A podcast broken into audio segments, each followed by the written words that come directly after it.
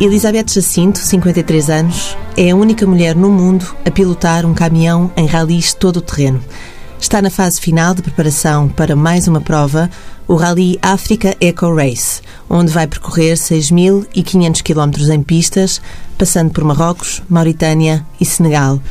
Elizabeth Jacinto estreou-se em 1992 como piloto todo o terreno, mas em Mota, em 98, fez a primeira participação no Rally, no rally Paris-Dakar. Quase 20 anos depois da primeira travessia do deserto do Sara, Elizabeth Jacinto, o deserto ainda lhe causa medo, surpresa, admiração? É incrível, mas ainda causa medo, surpresa e muita admiração. Uh, passados estes anos todos, naturalmente já me sinto muito mais à vontade, já me sinto muito mais confiante, mas há sempre aquele momento em que surge a surpresa, em que surge o inesperado e a gente tem sempre aquela sensação de que o deserto trata-se por Sua Excelência, nem sequer é você, Sua Excelência, o deserto, porque de facto não é o nosso meio de maneira nenhuma e eu falo assim porque este, na última corrida tive, vivi exatamente essa experiência, portanto o, o caminhão virou, nós ficámos uh, dois dias ou duas noites e três dias na prática uh, no deserto. Uh, e de facto lembro-me quando chegou aí às 10 e tal da manhã o sol começou a aquecer e, e, é uma sensação incrível de olhar à volta e dizer não há uma sombra e eu não vou aguentar este sol como é que eu me vou defender, como é que eu me vou proteger, não há hipótese. E como é que se ah, defendeu?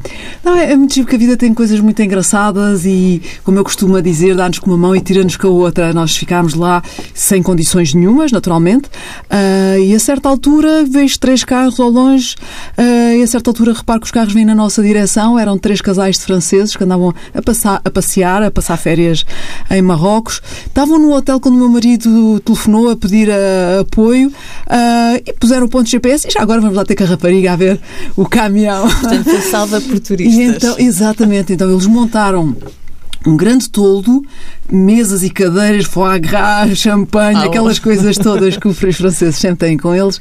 E aquela hora horrível do calor, nós passámos à sombra dos carros deles e do toldo deles, que foi muito agradável. O mais giro da história, e se calhar não vai causar surpresa a ninguém, é que um dos elementos era português. Falava perfeitamente português, tinha ido para a França com seis anos e, portanto, como sempre, há sempre um português em qualquer parte do mundo onde a gente esteja. E, portanto, só para dizer que, de facto, o deserto é é um meio que não é o nosso meio. Nós estamos lá a mais e nós temos consciência disso. Uh, tive duas horas em pé no topo da duna, virada de costas para o vento, uma forte tempestade de areia que não se conseguia nem sequer abrir os olhos se estivesse de frente, naturalmente. E, portanto, nós percebemos que aquilo não é o nosso meio, nós não estamos adaptados, nós não fazemos parte daquele sítio. Talvez por isso também seja um desafio a gente dizer: não, eu sou capaz de estar aqui, eu, eu tenho truques, eu, eu molho o, boné, eu molho a bataclava para me arrefecer a cabeça, enfim. A gente tem uma série de truques que vai pondo em prática para conseguir eh, sobreviver. Mas aquele, de facto, não é o nosso meio. Mas essa não foi a primeira difícil experiência que teve no Sara? A primeira não, vez nós, que vai. Nós tivemos muitas experiências difíceis ao longo de tantos anos. a primeira vez que vai em, em quatro rodas eh, ao, ao, ao, deserto é em 2001 e o carro de assistência explode por pisar uma mina, não é? Um, ou seja, esse acidente foi um acidente que ainda na altura em que eu andava de moto, não, já tinha ido ao deserto várias vezes, já tinha feito várias corridas de moto, mas essa foi uma das experiências mais violentas que eu vivi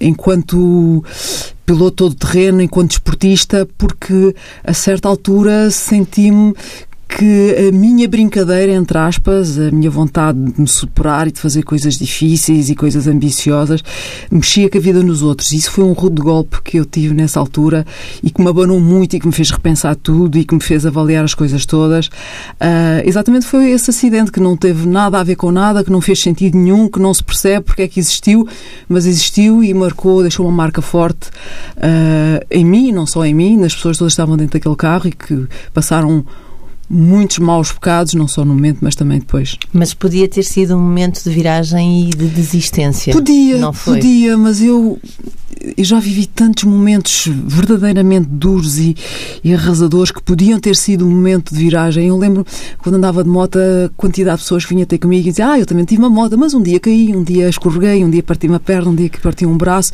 E eu às vezes dava comigo a pensar: Não, se calhar o meu único mérito é que eu caio, levanto-me e continuo sempre.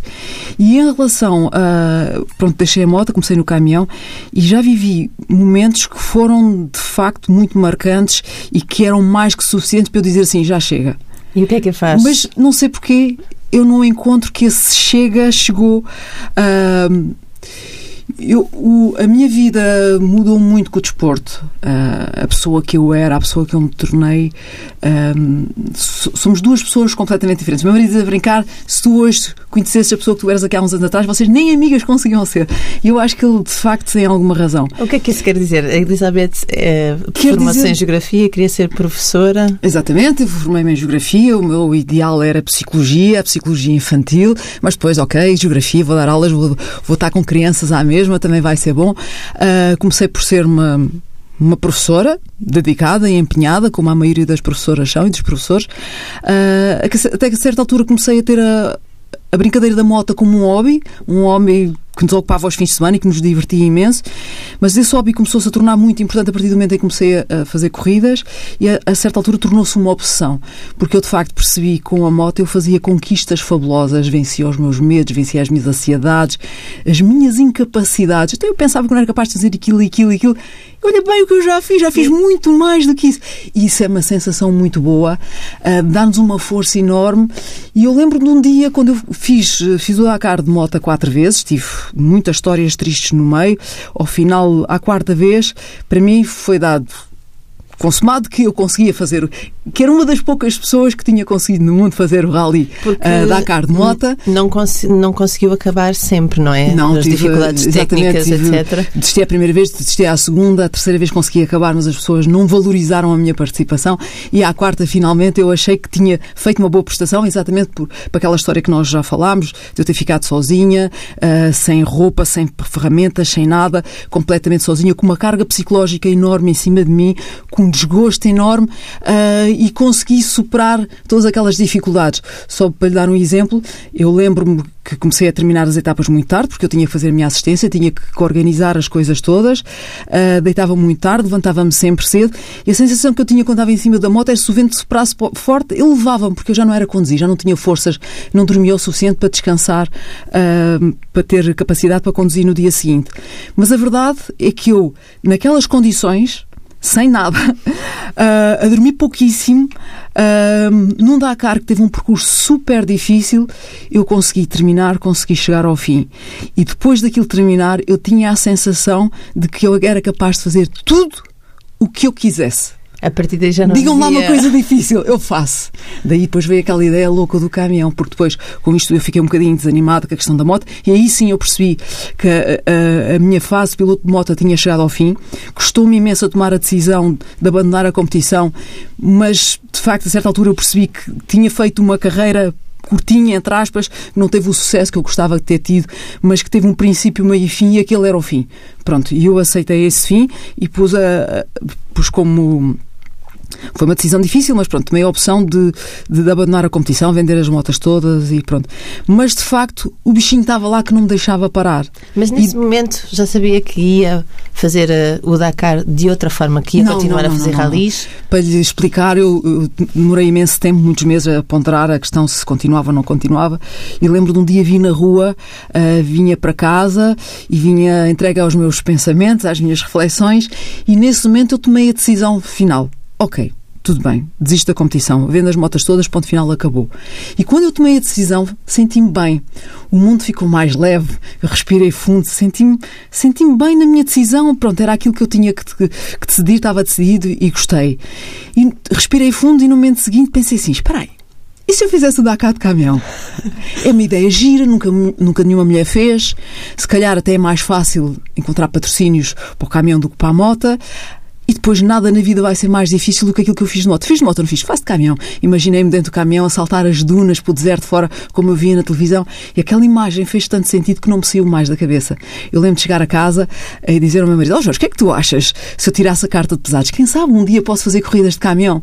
Ele estava a fazer qualquer coisa, não me ligou muita importância e disse: ah, pode ser uma ideia gira. Eu não esperei dois minutos, peguei na mala, voltei assim, porque há uma escola de instrução ao pé da minha casa. E eu fui lá perguntar o que é que era preciso para tirar a carta de pesados. e tirei a carta de pesados logo. Em outubro uh, fiz o exame e em janeiro, desgraçadamente, acho que posso utilizar este termo, estava a fazer o meu primeiro Dakar de caminhão. As classificações são uh, universais ou são separadas por uh, género? Porque... Não, não, não, eu sou a única mulher, portanto eu estou lá no meio dos homens todos. Temos que, uh, há organizações que dividem a classificação de motas de carros e caminhões e depois há aquelas organizações que acham que fazem sentido e misturam a classificação dos carros com os caminhões. Tudo em conjunto, não é? E o que é que é preciso? Ou seja, quais são os, os lugares cimeiros das competições que, que já é, alcançou? É, é o topo da categoria caminhão. Uhum. Só que eu passo frequentemente por situações do género dizer assim, ah, fiz uma boa corrida, fiquei em terceiro. Ah, só haviam três. Não, não, eu fiquei em décimo na classificação conjunta com os carros e com os caminhões. Ah, não havia boas equipas. Isso, é, uma, isso é uma coisa que me chateia, que houve com, com frequência? Sim, ouve-se muito, não se ouve, porque nem todas as pessoas têm coragem de dizer assim abertamente. Algumas brincam comigo e dizem, mas nem todas as pessoas têm. Mas eu sei que, no fundo, o diz que diz, uh, que me acaba por chegar aos ouvidos, é essa, muitas vezes, a perspectiva que as pessoas têm. E para lhe dar um exemplo, uh, há uma história que eu conto muitas vezes. Em Marrocos, eu ganhei a categoria caminhão um ano, uh, e houve um jornalista marroquino, a gente dá-lhe desconto por ser marroquino, mas ele traduz a maneira de pensar da maioria das pessoas. Foi fazer uma entrevista ao meu marido, não a mim, uhum. e perguntou-lhe se ele não achava que o facto de uma mulher ganhar a categoria se não desvalorizava a modalidade. E eu percebo perfeitamente, se nós temos a corrida de caminhões como uma corrida extremamente difícil e depois afinal vai lá uma mulher que é uma fracota, como toda chão, e fica à frente dos homens, olá, então aquilo não vale nada.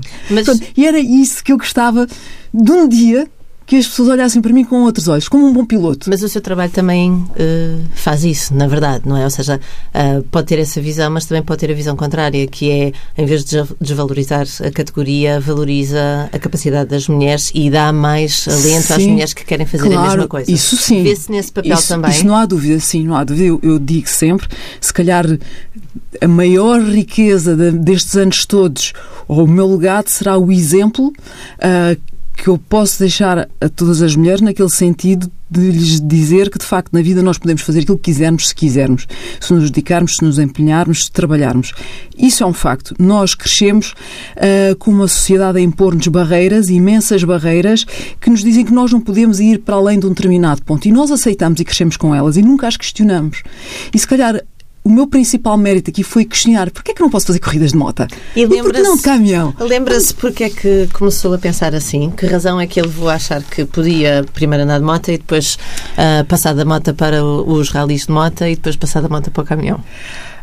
Quer dizer, a razão foi um... Ou seja, nós falamos muito disto quando estamos a falar da questão da importância das mulheres se superarem e de conseguirem mostrar também a si próprias e à sociedade que é possível. É? Falamos isto na política muito, a importância mas, que as mulheres têm nos lugares. Mas isso não foi a razão que me moveu ao longo destes anos todos. Não, não fiz não trabalhei tanto e não me sacrifiquei tanto para provar que as mulheres são capazes. No fundo, eu queria provar a mim própria que eu era capaz. Mas qual é o processo? Ou seja, quando é que decide que eu não vou ser mais professora uh, de geografia, que é uma coisa expectável, importante, mas expectável para uma mulher, e vou uh, ser então, piloto de competição? Vou contar um segredo. não, é, não é vou ser um piloto de competição. A moto aparece uh, na minha vida como um hobby, um hobby que eu partilhei com o meu marido desde o princípio. Ou seja, eu lembro-me de estar num quiosque na cidade cidade de Lisboa, ele dizer assim, pegar numa revista de motas e dizer assim, ah, isto das motas é muito giro, não é? Eu dizia, também acho muita graça. Então, porquê é que não tiramos a carta? E a questão foi essa, tirámos a carta aos dois, comprámos uma moto para os dois. Ele ia para o seu emprego todo engravatadinho, de fatinho, levava o carro. E eu ia para a faculdade, que ainda estava a acabar o curso, tinha a moto na garagem, ok, vou de moto. E foi assim que as coisas começaram. Na altura, as pessoas paravam nos semáforos, metiam-se comigo, porque não era frequente ver uma rapariga andar de moto. E com a brincadeira de eu ter uma moto com o guarda-lamas alto tipo motocross, inscrevi-me uh, no Clube Todo Terreno e comecei a receber os folhetos dos passeios todo terreno. E fomos fazer o primeiro passeio. O primeiro passeio, eu não tinha experiência nenhuma, nunca tinha andado na terra. Lembro que o passeio tinha 200 km, eu fiz 80 porque caí umas duas ou três vezes, o radiador da moto abriu e eu tive que parar. O meu marido, que entretanto já tinha uma moto para ele maior, porque um homem não anda de 125, uh, ah, fez o passeio todo com a moto dele, mas foi extremamente difícil e no final olhámos um para o outro e dissemos isto é o hobby das nossas vidas.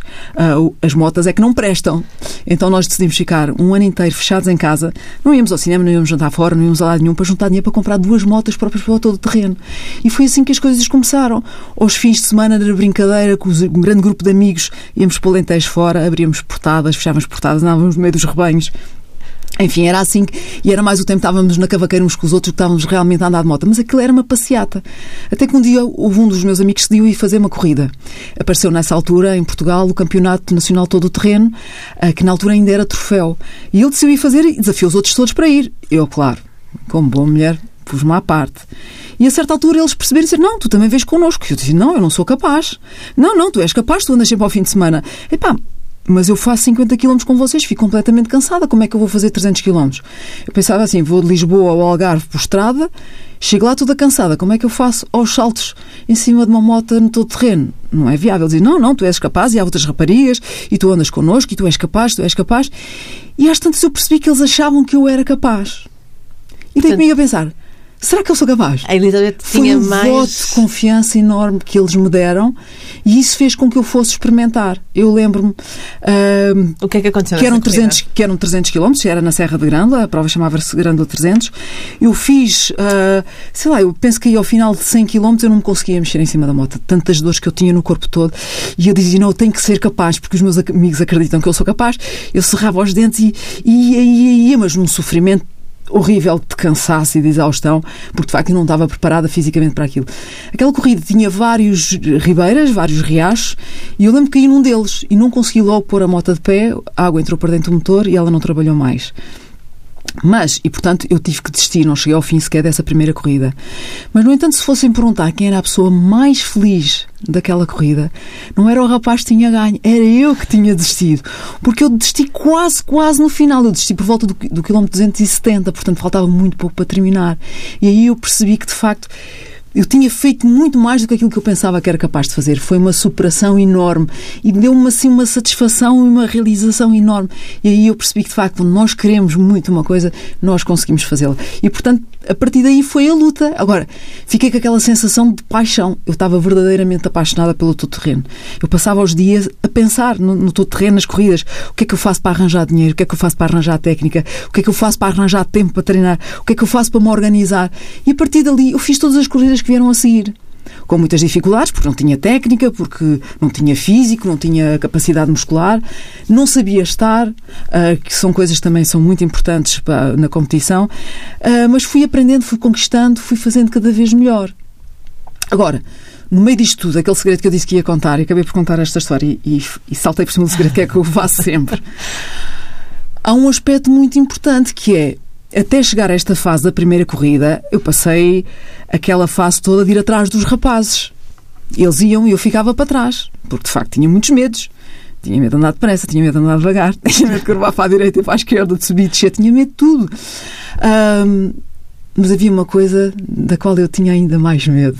Que era? Que era o meu marido dizer assim: Olha, hoje vou andar com os nossos amigos e tu, como andas muito devagar, ficas sempre para trás, hoje não vais, vou só eu com eles. Eu morria de medo quando ele dissesse Eu queria muito ir com ele e estar sempre com ele e partilhar o meu hobby com ele, porque de facto nós somos pessoas muito diferentes uh, e a nossa relação foi sempre baseada num trabalho para conquistar a boa relação. Já vivemos há mais de 30 anos juntos. Uh, mas no princípio não foi fácil. Então a minha conquista era também fazer com que ele admirasse a minha capacidade de, de andar de moto, ir com eles para o terreno. Uh, e lembro-me muitas situações, de facto, eles tinham que esperar por mim, porque eu ficava para trás, porque tinha muito medo. Que não, por exemplo, lembro-me estar no alto de uma colina, uma descida incrível, muito íngreme, todos lá embaixo, então tu não vês, tu não vens.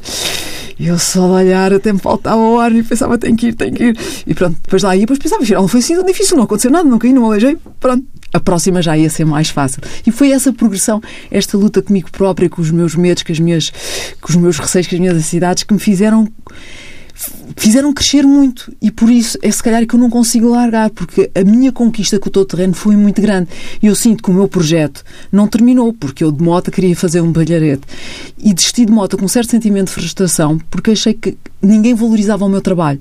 Eu trabalhava muito, muito.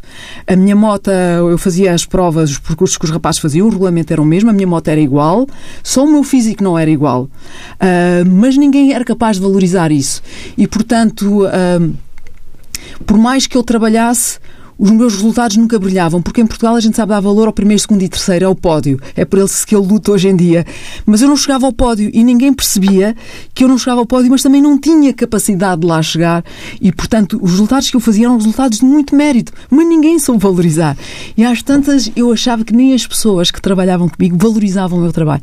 E senti-me assim muito frustrada e acabei por optar por deixar, porque achei que pronto, tinha conquistado muito, uh, tinha feito uma conquista, acho que é esta a, a palavra mais adequada, mas percebi que não tinha possibilidades de chegar onde queria. E o caminhão veio exatamente tapar o buraco deixado de camota, que era a parte competitiva, ou fazer o brilharete dos resultados desportivos. Já lhe vou perguntar como é que, uh, uh, como é que tem que se preparar fisicamente para, para os, as corridas, mas queria primeiro perceber, uh, porque me esteve a falar da relação muito próxima que tem com o, o seu marido, quando é que decidem que é, que é Elizabeth Jacinto que vai ser a, a competidora e o marido a pessoa que dá apoio? Normalmente é o contrário. É o contrário, mas nós começámos a fazer as primeiras corridas juntos. Fizemos a primeira e fizemos a segunda. E quando estávamos a preparar para fazer a terceira, reparámos que não tínhamos dinheiro nem para ir ao supermercado. E tivemos que pedir dinheiro emprestado para ir ao supermercado fazer compras, porque entretanto, para pneus, para gasolina, para, para, para rodas e carmalheiras, aquelas coisas que as motos precisavam, a gente arranjava. E depois ali, com esta situação, dizer assim: epá, não temos dinheiro, que loucura é esta que a gente anda a fazer? Pusemos os pés no chão e parámos para pensar. E então aí ele pensou e disse: Não, eu não tenho feitio para andar a fazer competição, tu.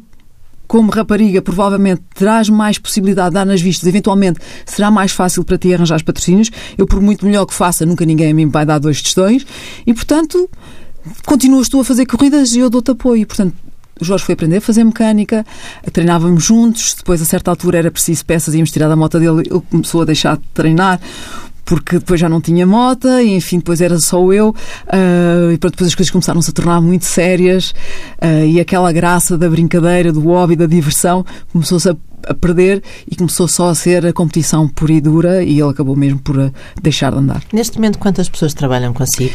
Nós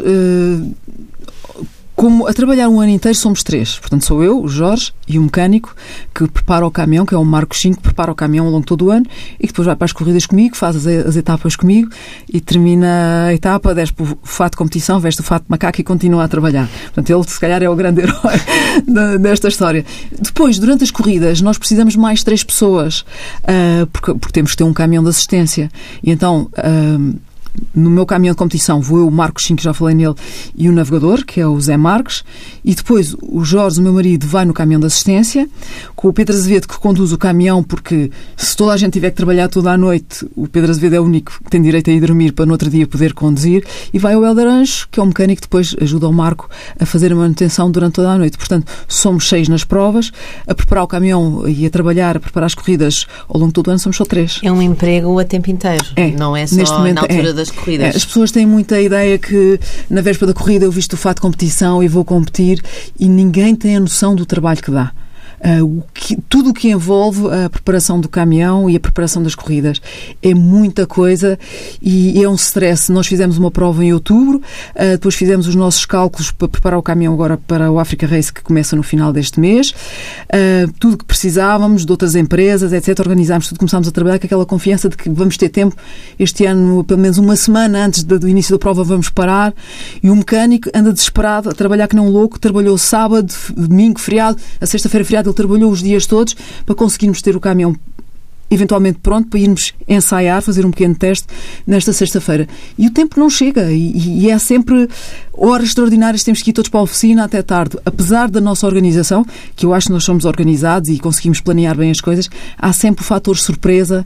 Desta vez foi uma travessa do chassi que apareceu rachada, que não se pôde soldar, que teve que se desmontar metade do caminhão para tirar a travessa para fora e, portanto, há sempre uns suplementos que nos que levam é, bastante tempo. Em que fase é que está agora? Ou seja, a Elizabeth Jacinto está a treinar todos os dias agora? Que... Ou seja, eu treino todos os dias, ao longo de todo o ano, duas horas por dia. Treino físico? Ter, treino físico, porque é um grande trunfo para mim a preparação física. Uh, é aí que eu consigo ganhar. Ou seja, os homens nascem fortes, eles estão tão convencidos que são fortes que não se dão ao trabalho de treinar muito. Eu não, eu sei que nasci muito fraquinha, muito magricelas, com muito pouco físico e, e, percebi que o treino físico me dá uma resistência e uma capacidade de suportar o cansaço e estar muitas horas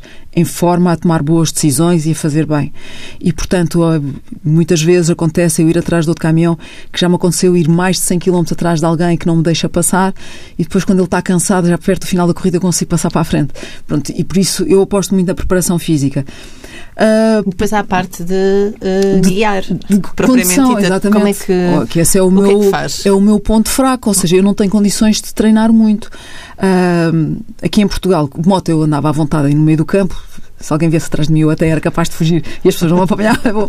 Mas de caminhão, eu tenho que assumir que vou de caminhão para qualquer lado treinar. Tenho que pedir autorização aos sítios, tenho que ter muito cuidado com a circulação ao automóvel, porque o caminhão não para assim com facilidade, eu não me desvio com facilidade e depois nós temos árvores por todo lado. Ainda bem que as temos, mas o caminhão depois não passa. E, portanto, eu não tenho muitos sítios para onde possa andar. Por essa razão, normalmente eu peço autorização à Brigada Militar de Santa Margarida e vou para lá. Em Abrantes? Uh, em Abrantes, exatamente, porque eles têm um espaço amplo, cheio de buracos, um barro duro, ou seja, não corro risco de ficar atascada, porque, por exemplo, eu antes ia para a OTA e houve um dia que fiquei lá com o caminhão pendurado, pedi ao caminhão as assistências para me puxar, ficou lá também. Como e é que então, se viram? Se tivemos que mandar vir uma retroescavadora, saímos lá uma da manhã e pronto, e esta situação acontece e, portanto, eu não consigo andar com o caminhão em todos os sítios. E esse é um dos problemas. Portanto, eu conduzo bastante pouco. Na véspera das corridas há sempre tendência, o mecânico desmonta o caminhão todo, volta a montar, ele precisa de saber que está tudo no sítio, que não, que não há nenhuma peça solta, que não há nada a correr mal, portanto, precisamos de andar e aí, pelo menos, um dia eu vou sempre para o campo dar uma volta. Quando nós tínhamos mais dinheiro, quando das vacas gordas, a gente às vezes pegava na equipa, íamos até Marrocos, estávamos lá cinco dias, quatro dias, seis dias a treinar, a treinar a navegação, a condução, a fazer alterações no caminhão. Agora depois deixou de ser possível e agora já não vamos. Quando muito, se vamos para Marrocos fazer uma corrida, se podemos ir uns dias mais cedo, um ou dois, uh, vamos, se não, nem isso, vamos Não vai ser o caso deste Rally Eco Race, que não, começa dia 29 vai começar em, em, no, Mónaco, no Mónaco, portanto não há possibilidade de se treinar antes. Uh, vamos diretos e depois, pronto, fazemos as verificações no Mónaco, apanhamos, fazemos a ligação até 7, apanhamos o barco para Nador, portanto passamos duas noites e um dia inteiro dentro do barco e depois no dia 2 uh, eh, de janeiro começa então a corrida propriamente dita e vamos por ali fora, Marrocos, Mauritânia e Senegal. Senegal. Vão ser 6.500 quilómetros divididos por 13 dias. Exatamente. Uh, isto dá Exato. São muitos, 12 etapas. Muitos quilómetros muitos, por dia. É, são 400, 500, 600, varia, as etapas nunca são sempre iguais, mas são muitas horas a conduzir. Às vezes quando nos põem uma etapa pequenina, 300 km, nós até trememos, já sabemos já que vai ser duro, que vai ser difícil, que vai ser lenta, que vamos durar muito tempo. Pá, e estamos 7, 8, 9, 10 horas dentro do caminhão até conseguir terminar a etapa.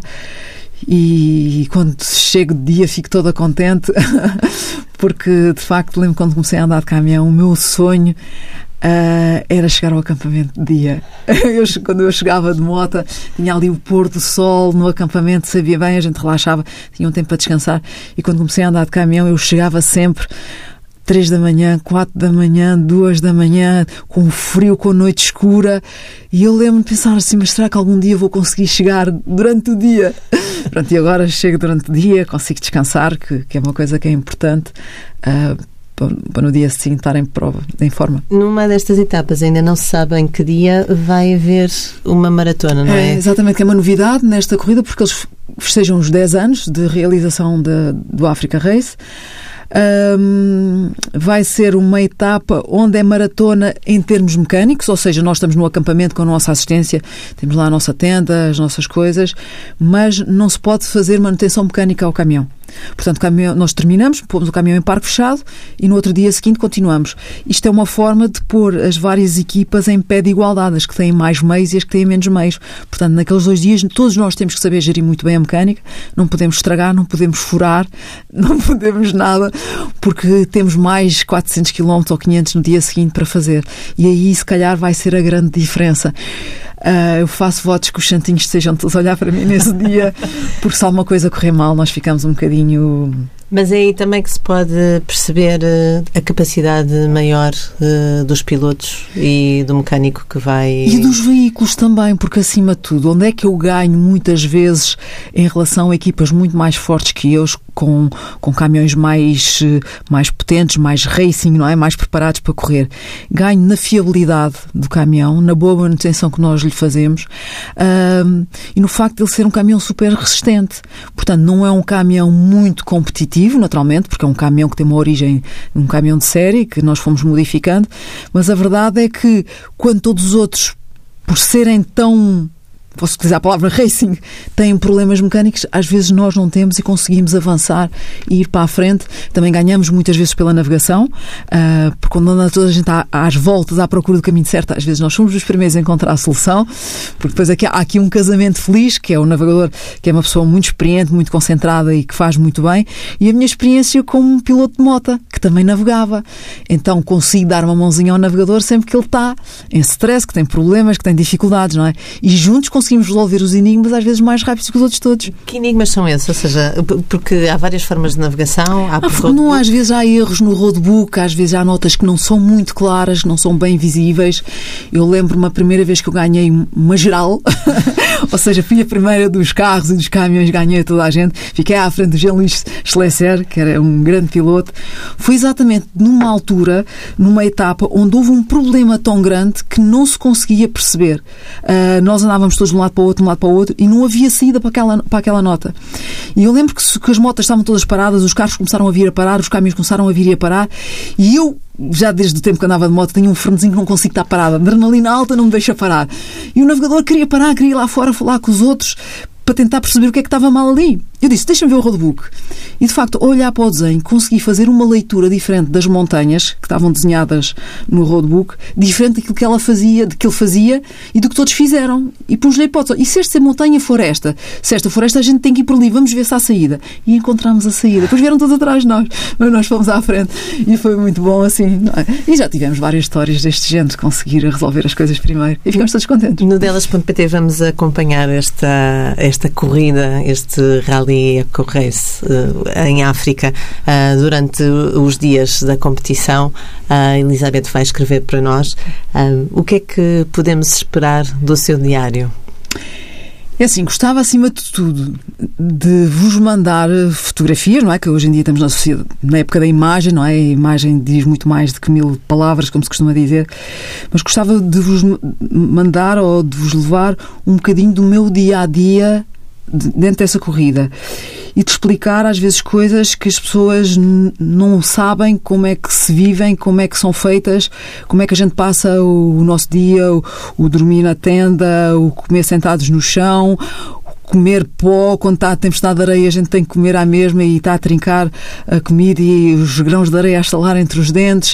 Uh, as casas de banho, que são uma coisa que a gente não quer passar muitas vezes nem perto, a quantidade de senhoras que dizem ah, eu não era capaz de fazer o que tu fazes porque não, não era capaz de estar sem tomar banho. E mostrares como é que são os banhos nestes sítios. Portanto, gostava de dizer, sim, as mulheres são capazes de fazer coisas difíceis, uh, coisas complicadas, complexas, conjugando todas as suas necessidades do dia a dia de pessoa comum. E nós temos que ver o que é que é prioritário para nós, o que é que é importante, a, a que é que devemos de facto dar valor e aquilo que é de facto um acessório que a gente pode viver sem ele no momento. E portanto gostava de vos transmitir um bocadinho isso. É claro que o meu dia a dia no rally é muito complicado, sobra muito pouco tempo, não vou poder escrever muito, por isso a, a opção também foi a fotografia para ajudar, mas vou tentar estar atento às situações, dizer não, esta fotografia, nem que seja tirada com o telefone, que vai bem, que posso explicar qualquer coisa diferente e que posso mostrar que de facto nós podemos fazer o que quisermos fazer da nossa vida. E o que é que espera para si deste Rally África Eco Race? Eu gostava muito assim? de fazer uma boa prova, gostava muito de ficar classificada no pódio. Tenho imensas equipas inscritas este ano, boas equipas, uh, muito macho, muito macho daquele aguerrido, pronto para, para o que der e vier e que não olha uh, a meios para passar para a frente. E sei que não vai ser um rally fácil, provavelmente vai ser calhar mais difícil que todos os outros por esta circunstância também. Uh, e eu gostava muito de fazer bem.